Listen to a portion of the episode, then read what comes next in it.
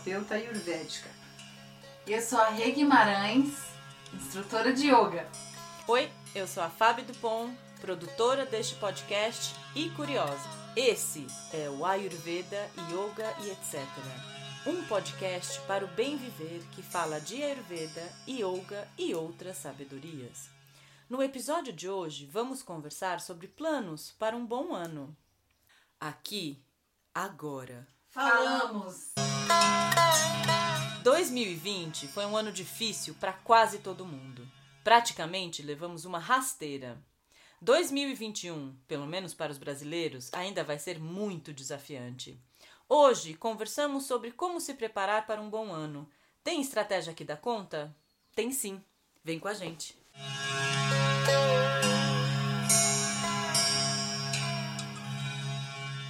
Queridos ouvintes, no ano passado, eu, Daniela e Renata Guimarães começamos o ano juntas aqui na aldeia do Olum, onde estamos gravando esse episódio hoje. Foi um começo de ano bem diferente, porque foi, vamos dizer assim, o anti-Réveillon. Foi um Réveillon cheio de é, rituais para começar bem o ano, com yoga, com meditação, com uma comida saudável, sem grandes festanças, sem grandes aglomerações.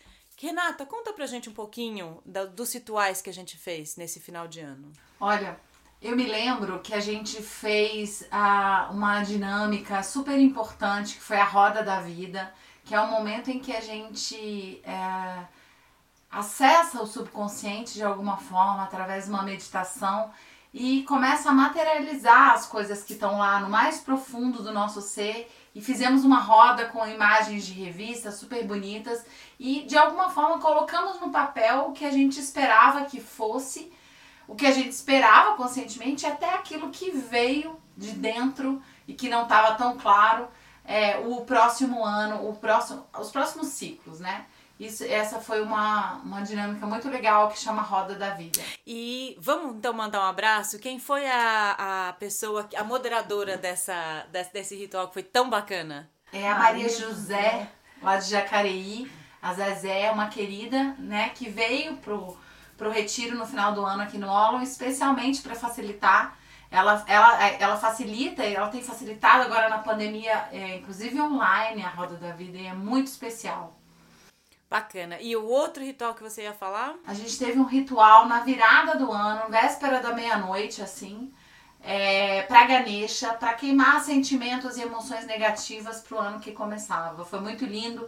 A gente fez uma roda de mantras, 108, mantramos 108 vezes para Ganesha, com a intenção de reverenciar essa deidade hindu que é tão é, tão, traz tanta sabedoria e ao mesmo tempo um poder de quebrar obstáculos muito grande. É, você pode contar um pouquinho pra gente, Dani, o que, que é o Ganesha? O Ganesha é uma deidade que representa a inteligência. Inteligência no sentido de superar os obstáculos que a vida nos coloca. E tanto que o, o, veículo do Ganesha, que todos os, os, deuses eles têm um veículo, né, como que aquilo que os transporta. E o veículo do Ganesha é um rato que representa os pensamentos, inteligência é, sendo tendo como suporte os pensamentos, que se não se não é bem domado vai para qualquer lado. E por que que ele tem a cabeça de elefante? Ah, porque dentro da mitologia hindu, é, ele, é, ele é filho de Shiva com Parvati. E, e aí tem toda uma mitologia que seria assim, a gente teria que fazer um episódio só para falar sobre isso, que é muito linda, né? Que, que o Shiva ele vai fazer uma ronda pelo universo e deixa o filho e a, é, o, o Ganesha com a mãe e o Ganesha cresce, porque ele demora muito para voltar. E quando ele volta, o Ganesha, a inteligência, está é, na porta da, da, dos, do recinto sagrado onde está a mãe, Parvati, que é a divina mãe do universo, a, a manifestação da vida. A inteligência como uma, uma, é, uma defesa da vida manifestada. E nesse momento o Shiva não o reconhece porque ele cresceu. E, e tem uma luta, ele decepa a cabeça, enfim, é, é uma história longa, mas está relacionado com isso, com a sabedoria do elefante, com a é, permanência. O elefante é um animal lento, assim, lento no sentido assim do, do tamanhão dele e tal, mas estável e firme, né? Então é como teria que ser a nossa inteligência. E, e ele também é conhecido como o removedor de obstáculos. Todos os, os lugares na Índia, casas, templos, instituições, têm na frente, na, na, na porta de entrada, o Ganesha, né? Pra, como defesa, como é, proteção. E agora ouvindo a Dani falar, eu fico pensando como que foi importante a gente fazer esses rituais no ano passado, porque de alguma forma a gente se organizou para fazer um retiro no ano passado com pessoas que tinham interesses semelhantes, mas a gente não tinha ideia do, do que a gente ia passar, né? Não. E aí eu fico pensando que, ouvindo essa fala da Dani sobre Ganesha, como a gente se preparou é, emocionalmente para receber esse ano que foi diferente de tudo que a gente planejava, né? Como foi importante fazer rituais, Sim. estar nesse momento aqui retiradas mesmo, né, para isso. É, e eu acho que do mesmo jeito que a gente vive a semana toda e sábado e domingo a gente descansa, né? Tem que ter um ou dois dias de descanso na semana. E eu acho que é bom na nossa vida não só férias, mas um, um tempo, um período de recolhimento para você poder fazer um, um balanço do que foi e do que será. Né? Ou seja, o que você percorreu, o que você aprendeu e como você projeta o, é, o seu futuro. Né? Então eu acho que o retiro, no caso retiro de fim de ano, é bem importante. Não precisa ser em grupo, às vezes a gente pode pegar uns dias para ficar mais, mais sozinho, mais sem tantas distrações, né? Para assim ter uma oportunidade de se conectar com o que é mais essencial para nós. Senão a gente fica muito na, na superfície e quando o golpe vem, a gente está despreparado. O ano passado, independente de como começou, é, se você começou numa festa, se você começou num retiro, com certeza ele não foi o ano que você esperava, porque eu acho que não foi um ano que ninguém esperava. Agora, a gente tem uma expectativa que 2021 também vai ser um ano difícil, principalmente aqui no Brasil, né, em relação às vacinas e tal, que é uma coisa que está ainda confusa. Como se preparar para um ano assim desafiante? E como lidar é, com expectativas que a gente não, na verdade assim, a gente não sabe o que vai ser do ano. Então, como se preparar para o que a gente não sabe que vai ser? Como como se fortalecer e estar pronto para o que der e vier? Vocês têm algumas sugestões? Uma coisa que eu me chamou muita atenção na sua fala, Fábio, é que na verdade a gente nunca sabe como vai ser, né? Foi isso que aconteceu em 2019 também. A gente estava aqui em retiro, se preparando para uma virada de década, para um ano que a numerologia, a astrologia falavam que ia ser um, que iam ser um, que ia ser, que seria um ano difícil ou até ou talvez desafiador e não difícil. Mas a gente não sabia de verdade. Então acho que a primeira coisa que me chama atenção na sua fala é que a gente nunca sabe o que vai ser. E eu acho que é isso que é uh, o, o segredo do que a gente vai construir nessa conversa hoje é pensar num ano que eu posso minimamente me preparar para ele, mas não é, contar com certezas absolutas, porque a gente não tem. Agora a gente sabe que não tem. Né? É, eu acho que essa é a grande fortaleza desse momento. A gente nunca soube, mas agora a gente sabe que não sabe. Então você entra no, próximo ano, né? É, sem pensar bobagem, tipo, ah, vou fazer isso, vou fazer aquilo, vou fazer. Você não sabe o que você vai conseguir fazer, de fato, né? Você não sabe. Você não, não é nenhuma questão de uma impossibilidade sua, é uma impossibilidade da humanidade nesse momento. Então, eu acho que é bem interessante. E, e eu acho que talvez leve para o que é mais essencial, que seria um deslocamento do, da zona de desejos para uma outra zona que seria uma, um planejamento de estar em contato com o que é essencial. Então, a gente, cada pessoa precisa buscar que coisas são essas que ela realmente necessita e gerar estratégias que ela sabe que poderão ser modificadas, estratégias para alcançar essas necessidades. Então, acho que é bem diferente um planejamento em direção ao que é essencial para mim, de uma, uma projeção ansiosa de coisas que eu quero que aconteçam, porque eu quero isso, eu quero comprar uma casa, quero casar, quero fazer isso, quero fazer. Então, são coisas que estão é, na nossa zona de desejos, mas que não são as nossas necessidades reais. Então, acho que é, entender essa diferença entre o que é necessário, o que é necessidade e o que é uma estratégia para alcançar essa necessidade pode nos dar muita clareza tanto para alcançar como também para passar pelos contrapontos, né? Tipo, aquele momento que, pum, não deu certo essa estratégia. Tipo, eu queria casar, mas eu não posso é, fazer uma festa com um monte de gente, né? Então, o que, que você quer? Você quer uma festa com um monte de gente? Ou você quer ficar com aquela pessoa que você ama? Então, o que, que você pode fazer para ficar com essa pessoa que você ama nesse momento? Isso é, é exatamente o que eu gostaria é, de, de ouvir, era de alguns exemplos, porque eu acho que quando é, a gente conversou mais cedo e vocês me falaram um pouco sobre isso, ficou mais claro. Por exemplo, a gente começou a falar sobre viagem, que muita gente está com vontade de viajar. E, é, e aí vocês destrincharam um pouco o que está por detrás de querer uma viagem. Vocês podem falar um pouquinho mais sobre isso? Legal. Então acho que primeiro eu quero pegar o gancho da Dani para falar sobre estratégias e necessidades. Isso, isso é muito importante. A gente precisa é, saber diferenciar o que é estratégia e necessidade. E para isso uma autoanálise é fundamental.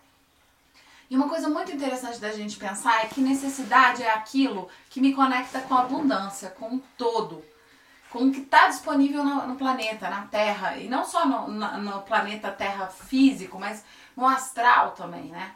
E a estratégia são os meios que eu tenho para atingir as minhas necessidades. Então, vou dar um exemplo.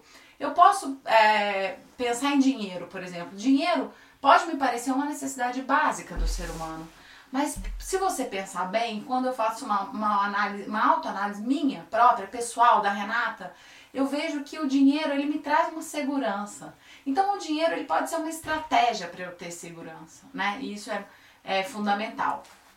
Quando a, a, o ponto aqui é que quando a gente está conectado com a nossa estratégia, a gente tem infinitas possibilidades. Porque se eu preciso de segurança, como uma necessidade, eu posso ter várias estratégias para alcançar a segurança. Agora, se eu ficar conectada com a estratégia que é o dinheiro, a minha eu, eu vou para escassez, porque a minha única alternativa é ter dinheiro, né? Então essa é uma diferença básica para começar. No início você falou estratégia no lugar de necessidade. Eu acho que você estava falando que quando a gente está conectado com a necessidade, qualquer estratégia pode servir ou podem ter várias, várias né? estratégias, não qualquer, mas várias estratégias podem servir. Então, se uma estratégia fica impossibilitada, você vai buscar outra. Agora, Isso. quando você se conecta com a estratégia e fica apegado a ela, quando ela te frustra, dá a impressão que você não tem saída,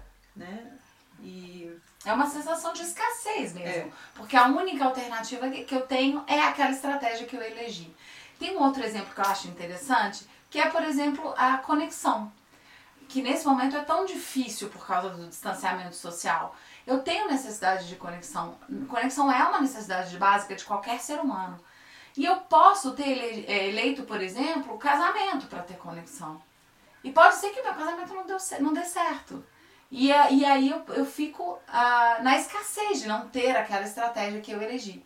Né? Então, é, o ideal é que a gente tenha uma, um contato com a gente mesmo, e daí a importância daquilo que a Dani falou, de um momento de retiro individual, em que eu possa olhar para as minhas necessidades e pensar quais são as necessidades e até traçar planos diversos para chegar às minhas necessidades. Porque aí a gente chega naquilo que a Dani disse, né? Eu não, não estou projetando no ano de 2021 que eu vou casar, que eu vou uh, viajar para a Europa, enfim, que muito provavelmente isso não vai ser possível. Mas eu tenho claras para mim as necessidades que eu preciso alcançar e quais são as, os caminhos que eu posso tomar para chegar lá. É, e assim, é comum as pessoas se encarinharem com as estratégias, né? Então, nessa reflexão, muitas estratégias, num primeiro momento, rapidamente, podem parecer necessidades. Então, é ir mais para dentro até você ver se isso é realmente uma necessidade. E eu tenho um exemplo muito bonito sobre isso de um grande amigo meu que ele tinha um sonho enorme de aprender, de estudar. Ele gostava muito disso, de aprender e estudar. Mas ele, ele tinha uma, uma é, limitação visual. Então, num determinado momento, quando ele soube que ele não ia melhorar da vista, ele perdeu a esperança de estudar e de aprender, porque a estratégia dele escolhida era visual. Mas eu estou vendo, eu tenho percebido que agora, cada vez mais, ele está descobrindo que existem outras estratégias para aprender. Então, a necessidade dele não era aprender lendo, vendo, é aprender. E você pode aprender de muitas formas: ouvindo, sentindo. Uhum. Né? Então, tem muitas maneiras de você aprender, mas a gente fica meio que enganchado na estratégia. Então, acho que esse momento é um momento forte assim que a vida está pedindo para muitas pessoas ao mesmo tempo um desapego das velhas estratégias. Muitos professores de yoga que, né, que a, queriam a aula presencial ou contato direto com o aluno, outra estratégia, né? E, e vai para vai para frente, né? Vai que vai. Então acho que agora é um momento assim de desapegar de estratégias, mas não é que a gente não precise imaginá-las, mas não se apegar a elas, né? Falar, bom, pode ser que eu faça assim, então pode ser que eu faça assado, mas se não for assim, eu vou ter que buscar uma outra forma, mas manter claro na mente qual é a necessidade. Mas vocês podem então dar alguns exemplos para na diferenciando a estratégia da necessidade, porque quando vocês falaram para mim foi uma coisa muito nova. É, eu, eu ficou assim muito mais fácil pensar como que eu vou me preparar para o ano que vem pensando nas, nas necessidades, mas eu não tinha claro antes a diferença de uma coisa e outra. Por exemplo, então você deu o exemplo da viagem. Esse é um exemplo muito rico. Vamos usar ele então. Então vamos imaginar que a gente está um ano, eu tô desde março dentro de casa. E aí eu penso que eu tenho, eu hoje eu tenho uma necessidade grande de viajar, né? Eu queria muito ir pra praia, ir pra Europa, ir pra, pra Ásia e, e é pouco provável que isso vai acontecer. E aí eu, eu vou partir da premissa de que isso é uma necessidade nesse momento que eu estou, porque tem muito tempo que eu estou sem viajar. Mas vamos imaginar que por trás de viajar tem várias coisas que eu tenho como necessidade ainda. Por exemplo, eu adoro viajar para conhecer novas culturas. Eu adoro viajar para aprender línguas. Eu adoro viajar para experimentar novas comidas. E eu adoro viajar para relaxar, para tirar férias. Você sabe que muita gente também adora viajar, não sei se é seu caso, mas muita gente gosta de viajar porque quando a pessoa sai e está num outro lugar sem a pressão das tarefas, às vezes são os raros momentos que a pessoa consegue desfrutar do momento presente. Porque, tipo assim, quantas pessoas vivem no Rio de Janeiro? Um monte. Mas quantas pessoas passam na frente, por exemplo, da praia, da Urca, sei lá, e falam: Nossa, olha que lugar lindo, olha isso, olha aquilo. Não, as pessoas estão indo de um lado para outro. Mas quando você viaja a passeio, você realmente está andando numa rua e você começa a olhar como é que são as janelas, como é que são as portas. Então, essa é uma coisa legal Sim, também, né? Muito. Quer dizer, às vezes a pessoa viaja para finalmente se conectar com o momento presente, que está lá na casa dela, mas aquela ela está enganchada na familiaridade do cotidiano e não consegue fazer isso, porque ela está pensando em tarefas a fazer, em roteiros para cumprir, né? É perfeito. Essa fala sua para mim me fez pensar. Imagina que eu, se eu vou pro para Tailândia de férias, tem gente que mora lá na Tailândia. Tem né? gente que mora lá. E, e não é E a pessoa não vai estar tá desfrutando que nem a gente. Por quê? Porque ela vai estar tá imersa no cotidiano dela, né? Então, sair da rotina também é uma necessidade que está é. por trás de viajar. Mas então, pensando nessas necessidades que a gente listou. Será que eu posso encontrar outra estratégia que não seja viajar para cumprir essas, essas necessidades? Então, voltando no exemplo, eu posso aprender línguas sem viajar. Eu posso, ah, eu posso conhecer novas culturas sem viajar. Eu posso cozinhar novas receitas sem viajar. Eu posso atingir várias das minhas necessidades que estão por trás do viajar sem viajar. Mas aí eu posso é, praticar o momento presente, a atenção plena, numa prática de yoga ou numa prática de mindfulness. Por exemplo, meditação. caminhar pela, sua rua, pela rua da sua casa como se você não fosse ali. Olhar tudo de uma maneira nova. Também Perfeito. é uma estratégia, né? A gente pode, então, alcançar a, a, as estratégias que estão por trás do viajar e isso faz do viajar uma estratégia. Mas pode ser que tenha alguma coisa no viajar que não foi alcançada por outras estratégias. E aí está uma necessidade que não vai ser atendida. Então, por exemplo, eu tenho uma necessidade de de fato me sentir local no lugar para onde eu estou viajando. E isso é real. Eu sou assim, quando eu viajo, eu costumo ficar muito tempo num lugar só e gosto de comprar a comida onde as pessoas vão comprar, comer onde as pessoas comem, ao invés de ficar indo em restaurante, essas coisas e tal. Isso é uma necessidade minha. Eu não consigo pensar numa estratégia para fazer isso que não seja viajando. Mas então, vai ser uma, essa necessidade vai ser uma necessidade que eu não vou atender, em detrimento de alguma outra que eu estou atendendo. No, meu, no caso atual, uma necessidade de sobrevivência. Porque tem uma pandemia de Covid, e aí eu, eu, é, eu preciso sobreviver, eu quero sobreviver. Então eu vou abrir mão da necessidade de, de viajar, desse, desse pedacinho que eu não consegui cumprir, para poder atender uma outra necessidade, que é uma necessidade de sobrevivência. Exatamente. E que, pensando nesse ano que passou, é, o que, que vocês imaginam é, que gostariam de fazer no, no ano que vem, vamos supor, se não tivesse, se a pandemia tivesse acabado, porque eu queria chegar justamente nisso. Então, vamos supor, eu gostaria de é, organizar uma festa para os meus amigos. Que necessidade que está por trás de ir numa festa? Por exemplo, uma necessidade de conexão. Celebração. Celebração. Eu acho que a festa, nossa, eu, você acha que você colocou um bom exemplo. Eu acho que eu iria fazer uma viagenzinha e, e fazer uma festa.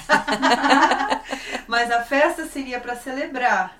Celebrar a vida, celebrar a amizade, celebrar todas as experiências que cada um viveu nesse período, celebrar o reencontro, né? É, as primeiras pessoas que a gente come, começou a receber aqui, né, com muito protocolo e tudo, foi uma emoção muito grande ver os amigos de volta, grupos pequenos de amigos que vinham, muita emoção de, de reencontrar, né? Reencontrar e saber que quanta coisa foi vivida entre o último encontro e esse, né?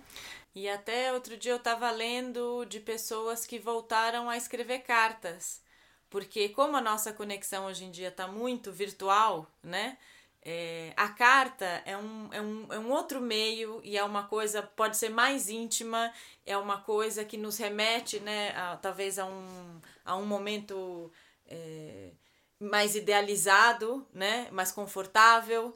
E as pessoas então estão escrevendo cartas umas para as outras. E eu achei que isso era uma, uma, uma, um movimento bom de fazer, pra, de você se conectar com as pessoas, né? E Fábio, sabe que interessante você dizer isso, porque escrever é um dos raros momentos em que a gente está totalmente presente. Porque quando a gente está escrevendo, a gente está escrevendo algo que, que, que, se passa dentro da gente naquele momento, né? Eu sou escritora e eu escrevo muito, e naquele momento é um momento que tem um lapso do tempo para mim. Eu realmente, por mais que eu esteja usando a minha imaginação ou que eu esteja me lembrando de alguma coisa, eu tenho que trazer isso para o momento presente para escrever. na Índia, inclusive, eles fazem mantras escritas, não me lembro o nome, mas é, é, ao invés de fazer o mantra cantado, há uma prática de você escrever 108 vezes o, o mantra, né? Então é uma, é uma prática interessante para aquele outro ponto que a Dani trouxe mais cedo, né? Que estar no momento presente também é uma necessidade importante, né? Uhum. É, eu ouço também muita gente falar que tem vai, depois que vier a vacina vai abraçar todo mundo, né? E essa é uma, essa é uma necessidade, toque, né? Além da conexão, né, emocional com as pessoas, o abraço, o afeto, o toque é uma necessidade básica. E será que com as pessoas que estão em casa com a gente, porque algumas pessoas estão sozinhas, outras pessoas estão com seus parceiros e outras pessoas estão com a sua família, será que as pessoas que estão em casa estão fazendo esse toque? É, é, agora eu fiquei até em dúvida, né? Não é nem bom fazer esse toque agora por causa do Covid? Você não pode nem na família fazer o toque? Já, não, já fiquei em dúvida agora. É, se você mora junto não há problema, né? Porque você está convivendo com as pessoas, né? Mas, de fato, se por exemplo, nós aqui, a gente está se encontrando é, mas tem uma, um, um, respeito de distanciamento, tem um protocolo, a gente se encontra para gravar, mas não é a, mes a mesma coisa de antes, porque cada, estamos morando em nossas casas, embora todas nós estejamos isoladas, né, em casas e tal. Em casa e tal. Eu acho que isso é uma mudança definitiva, gente, as coisas mudaram, né? Então, é, mas quando você está em casa, o toque é importante. Agora, não é porque é uma necessidade básica que o toque é igual para todo mundo. Isso é muito importante. O toque é uma necessidade básica, mas pode ser que uma pessoa não tenha essa necessidade nesse momento, né? E eu, vamos isolar o caso da pandemia, porque agora muito provavelmente que a maioria das pessoas precise de toque. Mas fora desse cenário, eu mesmo conheço muitas pessoas que não gostam de abraçar, de serem tocadas, e tá tudo bem uma necessidade, ela é uma, ela é uma necessidade que pode ser grande ou pequena em determinado momento da nossa vida. E o, a necessidade de movimento? Como que a gente pode é, trabalhar com isso? É, eu, eu tinha justo pensado, assim, eu tinha, quando a gente falou desse tema, me, me surgiu assim, quais, quais seriam as necessidades mais fortes genéricas, gerais, assim, para a humanidade como um todo, para o Brasil, enfim, para grandes grupos humanos, para o ano de 2021. 2021. Eu pensei que duas grandes necessidades que eu, que eu projeto, que vão estar bem latentes, vivas nas pessoas, vão ser, e que parecem ser opostas, mas não são, a necessidade de estabilidade e de movimento. Né? Parece que o movimento está é, oposto, né? uhum. mas não é. Eu acho que é uma necessidade de, de estabilidade interior diante de tantas mudanças incontroláveis no exterior. Então, acho que a, a estabilidade que depois você pode desdobrar em paz interior, em plenitude, enfim, eu acho que vai ser bem importante. E, por outro lado, a necessidade de movimento é relacionada com o fato da, da sensação de estagnação, porque você não poder sair, você não poder começar um, um, um novo projeto, você não poder juntar, se juntar com uma pessoa, enfim, tem tantas limitações que pode gerar, é, podem gerar uma essa sensação de estagnação, projetos que estão congelados, interrompidos, aguardando a definição, né? Então a movimentação ela vem como contraponto da estagnação e a estabilidade vem como contraponto da, da, do descontrole exterior. Inquietação, talvez. Da inquietação, é. Então eu imagino que é assim a diferença entre um planejamento e uma projeção ansiosa é que o planejamento, ele é baseado nas necessidades reais, é como se fosse um horizonte de ideais, não ideias, ideais, né? E nesse horizonte você realmente pode se projetar com tudo, porque para ele você vai com diferentes estratégias, inclusive estratégias que você pode, pode realizar até dentro de uma cadeia, dentro de um hospital, ou seja, dentro de uma cama, porque depende dos seus recursos internos, né? Então, considerando esse horizonte, nesse horizonte a estabilidade e a mobilidade, movimentação, mobilidade, eu diria assim que a estratégia, por exemplo, uma, uma das estratégias possíveis para gerar estabilidade interior é escolher conscientemente uma rotina que você vai viver dia após dia.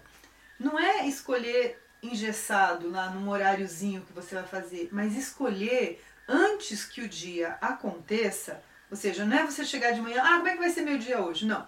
Você pensar nesse retiro, nesse momento anterior ao ano novo, né, ao ano bom. O que, que eu gostaria que, que fosse um dia meu? Como que seria um dia ideal? E aí, ir conquistando esse dia, né? colocar nesse dia coisas que tenham significado para você. Eu acho que a rotina escolhida conscientemente gera, ao longo do tempo, muita estabilidade interior. Acho que isso é bem importante. E para o lado da, do, da mobilidade, da movimentação, eu, eu, eu penso em duas coisas importantes. Primeiro, aprender. Aprender coisas novas. Isso movimenta muito, movimenta as nossas estruturas de compreensão da vida. Isso é bem importante, gera uma expansão de consciência. Então, escolher algo que você não sabe para aprender. Mas não uma coisa que você vai aprender assim com cinco minutos de leitura. Escolher aprender uma habilidade nova, um conhecimento de construção mesmo, né? Então isso seria uma coisa. E a outra que eu penso assim é movimento físico mesmo. É fazer exercício que movimente o esqueleto. Como, por exemplo, yoga. Aprender com. Aí a Renata pode falar melhor disso. Mas yoga ou uma dança enfim, fazer coisas que realmente você saia do seu lugar parado. Acho que isso é importante. O que, que você acha, e... Reda, do yoga para isso? Acho, acho que faz todo sentido. E antes eu quero só usar uma imagem que você fez, porque você foi falando e foi ficando tão claro na minha mente. E é muito lindo isso, a gente se perceber como um ser inte, inte, integral, né, inteiro. Em que você fala de mobilidade e estabilidade interna e de mobilidade externa, física, né? E aí eu me, eu, eu, eu me fui assim na memória lá no começo da pandemia em que a gente tinha o contrário, né?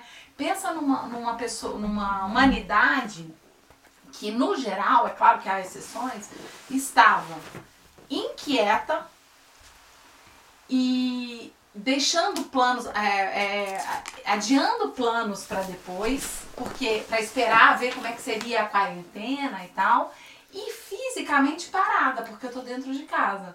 Então, no começo da pandemia, a gente estava exatamente o oposto disso que você trouxe como proposta para 2021, né? Porque eu ficava ali em casa e, e muitas vezes, por exemplo, me lembro de serviços básicos do condomínio onde eu moro, por exemplo, que foram é, interrompidos por 40, 50 dias. E a gente fez isso internamente, né, Dani? Eu, eu falei, não, não vou começar a pós-graduação agora, porque vai ter uma quarentena, vamos esperar. Até porque, por não saber como seria fazer isso à distância, por não saber quanto tempo isso ia durar, a gente ficou numa situação de instabilidade, né, emocional, e de ao mesmo tempo de adiar o aprender coisas novas, né? E por fora, é, até que a gente percebesse que não ia mudar muita coisa, a gente ficou bastante tempo dentro de casa sem se exercitar, sem fazer yoga ou adiando. Claro que aí pegando o gancho da sua pergunta para yoga, eu vi, eu vi muitas pessoas que começaram a fazer yoga, por exemplo, com a pandemia. Porque ficou mais fácil fazer yoga. E o que eu acho que a yoga tem muito a colaborar para esse momento. Porque yoga é um exercício físico, então você pode ficar 50 minutos se você tiver, uma hora e meia se você tiver, mas 15 minutos duas vezes ao dia também é importante. É uma prática que vai mexer seu corpo inteiro. Então, numa prática regular de Hatha Yoga, por exemplo, a gente faz todos os movimentos da coluna: lateralizações, flexões, extensões e torções. E em dois metros quadrados, né, Rita? Exato. Qualquer pessoa pode fazer, né? Em, em pouco espaço, há pouca limitação. o, a resistência que você encontra no exercício é o do seu próprio corpo, né? É, e hoje você encontra aulas gravadas no YouTube, lives que foram feitas à, à sua disposição. E claro, se você tiver a oportunidade de ter acompanhamento de instrutor, é ótimo também. Mas além dessa, do benefício físico, tem o benefício que, que é o benefício da, de ajudar na estabilidade interna também que a yoga traz. Porque o exercício, o, a yoga não é só um exercício físico, ela é um exercício sutil de trazer a mente para o momento e para a posição e para a postura que você está fazendo no tapetinho. E eu gosto muito de pensar na yoga também como um treino. O que eu treino no tapetinho, o relaxamento, a flexibilidade, a atenção plena, depois eu, é mais fácil de eu fazer na vida. É, eu gosto muito da, da sua fala quando você está tá dando aula. Muitas vezes você fala assim: relaxa no esforço. Eu acho que isso é bem legal, né? Relaxar no esforço. É, é um treino, né? Você está lá no tapetinho, está numa, numa, numa posição difícil, mas nessa posição você busca o relaxamento. Então acho que isso faz um paralelo excelente com o desafio que a gente tem para 2020, né, que seria estabilidade e mobilidade, ou seja, buscar estabilidade na mobilidade, é, assim, na, na, na diferença da movimentação externa, ou seja, na mudança drástica que a gente está vivendo, ao mesmo tempo é, buscar a mobilidade na limitação de movimento que a gente está tendo. Acho que ficaria bem complementar isso. E para resumir, também eu acho que vale mencionar é, que seria interessante ou importante tirar alguns dias ou que seja algumas horas como um retiro consciente para você pensar o que você quer para o próximo ano, buscando diferenciar o que é necessidade e o que é estratégia e definir as suas necessidades para 2021, para que você consiga visualizar nesse ano né, as, os ideais mais é, profundos, os ideais mais bonitos né, que você pode ter e com isso desenvolver estratégias. Faltou alguma coisa? Faltou dizer que no nosso blog a gente vai colocar uma sugestão de ritual para passagem de 2020 para 2021, né? Para que as pessoas possam dar um, um, um, tom de sagrado, né, de importante para esse momento. Muito bem. E eu gostaria também de convidar a todos os ouvintes a dividir com a gente como que vocês planejam passar, fazer essa passagem do ano novo, como que vocês planejam se preparar para 2021. Se você tem algum ritual especial, se a sua família tem, se de repente é, você vem de um outro país que também é, tem algum ritual interessante. É, gostaria também de agradecer é, a Dani e ao Miguel por nos receber aqui, onde a gente está gravando, que é na, na aldeia do Olo. Agradecer ao Miguel, que nos presenteia com a parte da identidade musical do podcast e, e desejar a todos um bom ano. Feliz ano novo e até o ano que vem. Até o ano que vem. Tchau. Tchau.